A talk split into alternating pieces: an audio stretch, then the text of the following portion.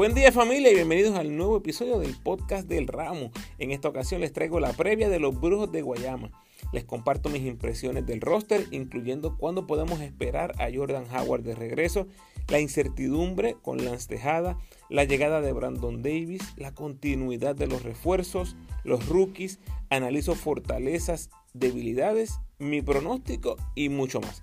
En mis episodios más recientes, número 117, tengo un resumen de todo lo que fue la agencia libre y los cambios en el BCN. Las previas de los equipos comienzan en el 118 con la de los Piratas, le sigue la de los Capitanes, Gigantes, Indios, Leones, Vaqueros y Atléticos. Los cuatro equipos que me faltan los voy a combinar en un solo episodio por razones de tiempo. Así que para todos esos fanáticos de los grises, cangrejeros, cariduros y Mets, calma, ese episodio sale bien prontito. Recuerda seguirme en tu red social favorita, Instagram, Facebook y Twitter como El Ramo Opina. Por favor, dale like al post, compártelo, comenta y suscríbete a mi podcast en tu plataforma favorita.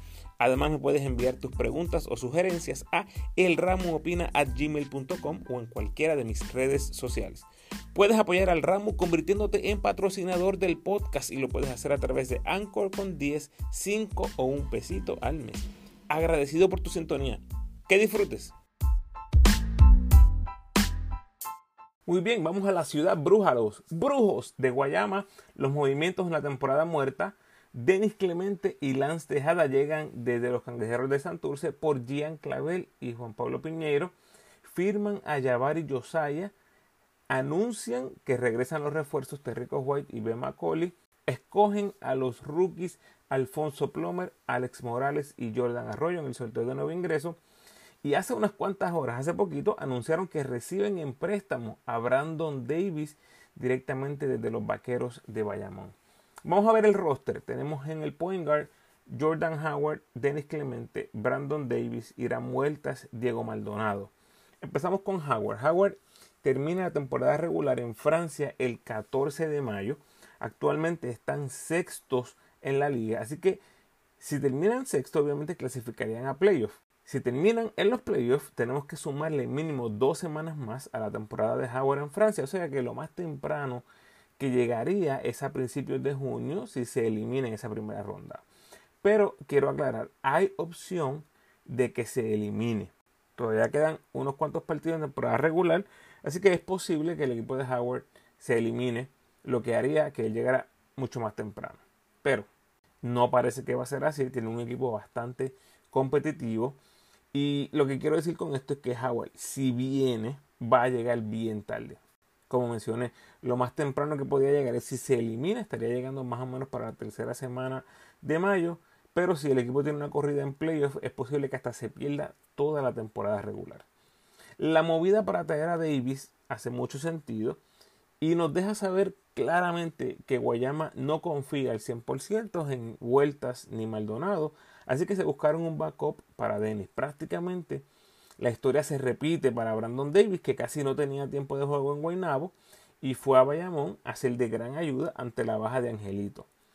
Ahora casi no iba a tener tiempo de juego jugando detrás de Angelito y Javi en Bayamón y llega a Guayama a tener un papel muy importante. Así que definitivamente es una buena oportunidad para Davis seguir probándose en el BCN.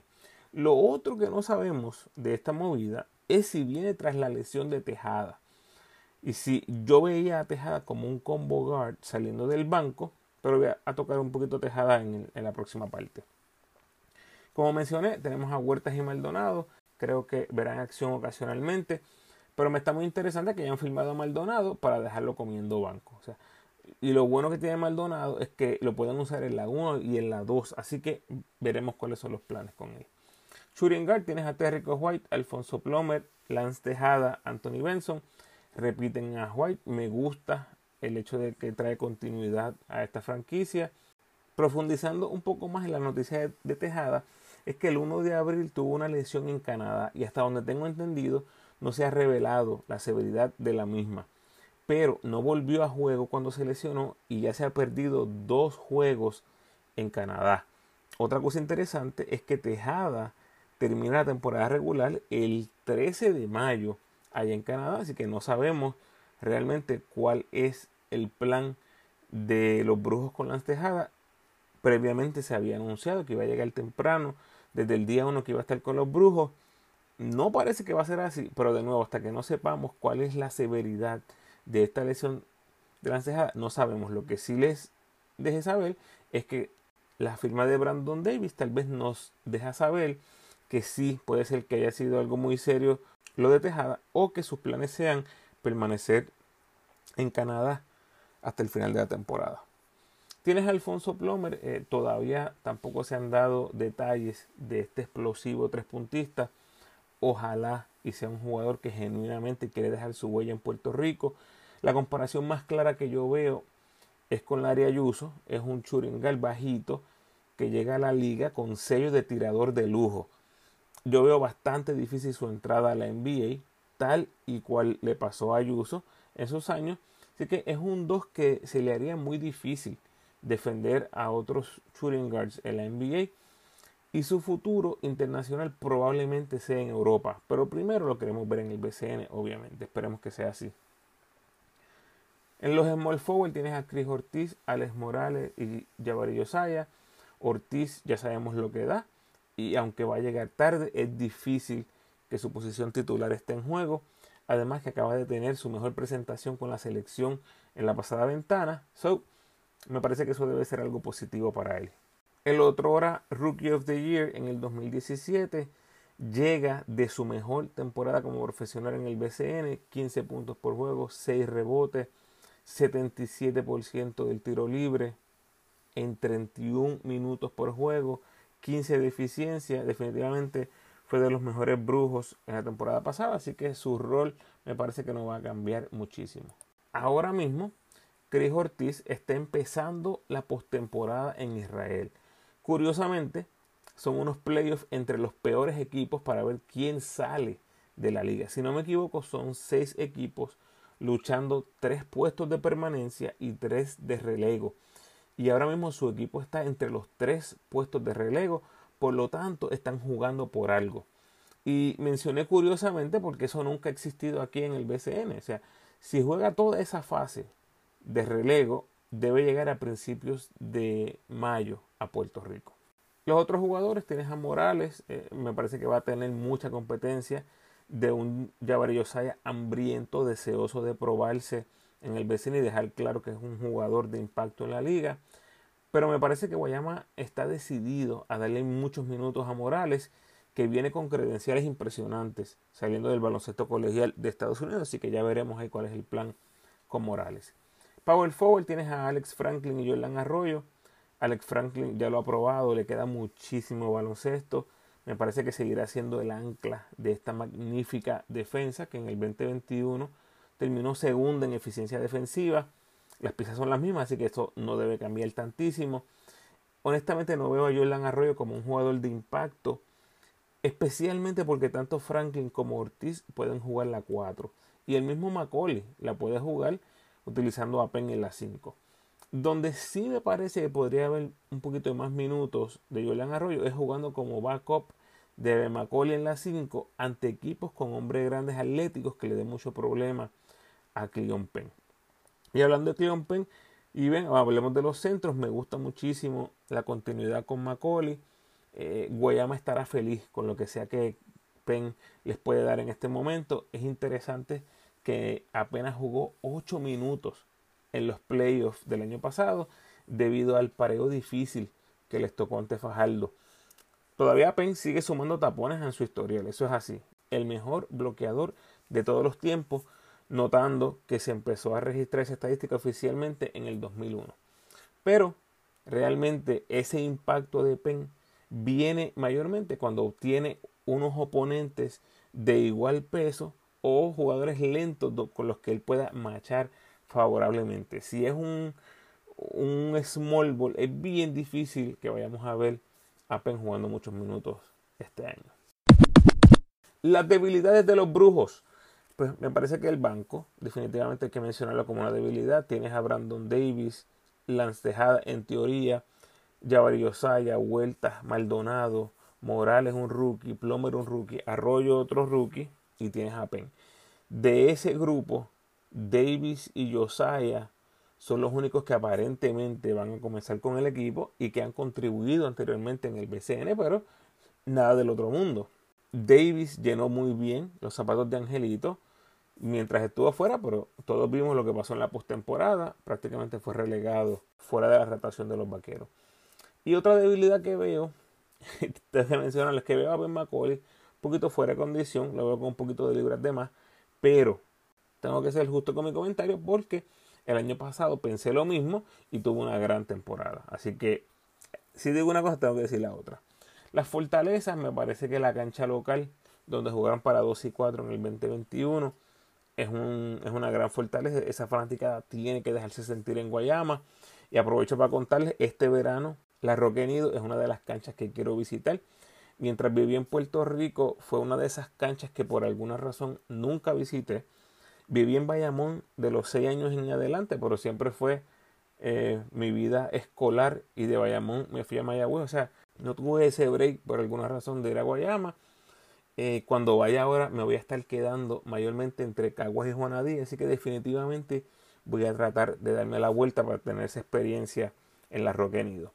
Como mencioné ya en este episodio, otra fortaleza que veo la continuidad del cuadro inicial. O sea, pierdes a los armadores de todo el season del 2021, Jonathan García y Giorgio Pacheco, pero en teoría los estás reemplazando por Dennis Clemente y Brandon Davis, que probablemente se van a compartir la 1 este season. Y, y me parece bien interesante porque miren cómo los reemplazos de Pacheco, el jugador joven, y de Jonathan García, el veterano, son un veterano en Dennis Clemente y un jugador joven con gran potencial como lo es Brandon Davis. O sea, si lo planifican, no le sale. si ocurre un milagro y el equipo de Jaguar se elimina temprano, fácilmente podría llegar esa tercera semana de mayo, como les mencioné, y entonces tendrías un equipo completo y muy competitivo. En tu cuadro tendrías a Jordan Howard, White, Ortiz, Franklin y McCauley. Saliendo del banco tendrías a Brandon Davis, Dennis Clemente, Lance Tejada, Jabari Josiah, maybe Alex Morales puede hacer un tipo con un rol decente. Pero ahí está la fórmula. Si, esas piezas hacen clic, van a dar candela. En pronóstico, obviamente tengo gran incertidumbre con estos novatos porque es difícil esperar un gran aporte de ellos cuando Plomer viene a competir con un refuerzo y Morales vendría a competir en teoría con White, Ortiz y Franklin, o sea, un refuerzo y dos tipos nivel equipo nacional. Además, tampoco sabemos el compromiso de estos novatos y los planes que tengan durante el verano. Recuerden lo que pasó con Jean Clavel cuando debutó. O sea, ya tenemos antecedentes con novatos de calidad en Guayama. Ahora, el solo hecho que van a tener buena continuidad me da una buena espina. Porque el coach y el cuadro inicial, más Denis Clemente o Brandon Davis, con el que decidan empezar, esto es prácticamente un monstruo de dos cabezas con Denis Clemente y Brandon Davis compartiéndosela. Pero honestamente no deben tener ningún tipo de problemas en acoplarse. Davis llegó de con el banco a Bayamón, una situación completamente diferente, se acopló perfectamente. Denis Clemente ha sido regular en el BCN, ha salido del banco, no creo que haya ningún problema. Me gusta que son jugadores que saben sus roles y hasta podría ver a Davis empezando, como les dije, para traer la veteranía de Dennis del banco y liderar esa segunda escuadra. Y dicho sea de paso, repitiendo la fórmula del 2021, Davis, el joven con mucho futuro, reemplazaría a Pacheco y Denis Clemente, el veterano, reemplazaría a Jonathan García, que era el que salía del banco en este equipo. ¿Dónde veo terminando los brujos? Pues igual que he mencionado con los equipos anteriores en esta división, eh, los tengo por debajo de Arecibo y Ponce. Me parece que esos dos están muy por encima del resto. Pero veo a los brujos por encima de quebradillas. Así que los tengo luchando el tercer, cuarto y quinto puesto como Mayagüez y San Germán. Y de entre esos tres le doy el beneficio de la duda a Guayama, la continuidad, el equipo con bastantes piezas, prácticamente completo, esperando que Howard saludable se reporte. Me voy a ir con Guayama en tercer lugar en esa división. Bueno, Corillo, hasta aquí nos trajo el barco. Mucho éxito a toda esa fanaticada de los brujos de Guayama. Gracias por sintonizar, Corillo. Por favor, comparte este episodio con todos los fanáticos del BCN que conozcas, especialmente con los fanáticos de los brujos de Guayama. Recordatorio, ya están disponibles los 12 capítulos de la serie La Plata Olvidada, recordando una de las gestas más grandes en la historia del baloncesto puertorriqueño, cuando el equipo sub-22 de Padilla, Travieso, Dani Santiago y Guayacán llegaron a una final en un Mundial FIBA por primera vez en la historia. Del episodio 99 en adelante puedes disfrutar de todos los capítulos. En el episodio 111 está mi análisis de la pasada ventana, cuando Puerto Rico dividió con Estados Unidos y Cuba. En el 117 repaso las movidas más significativas durante el off-season del BCN y del 118 en adelante las previas de los equipos del BSN. Como siempre te invito a que te suscribas al podcast, déjame tu mejor review por favor y sígueme en tu red social favorita, Facebook, Instagram o Twitter, donde puedes disfrutar del contenido único y exclusivo que proveo. De nuevo, agradecido por tu sintonía.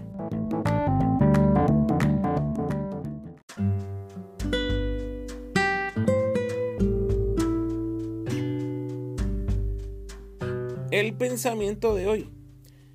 Aquí les va cuatro consejos cortitos que te llevarán al éxito.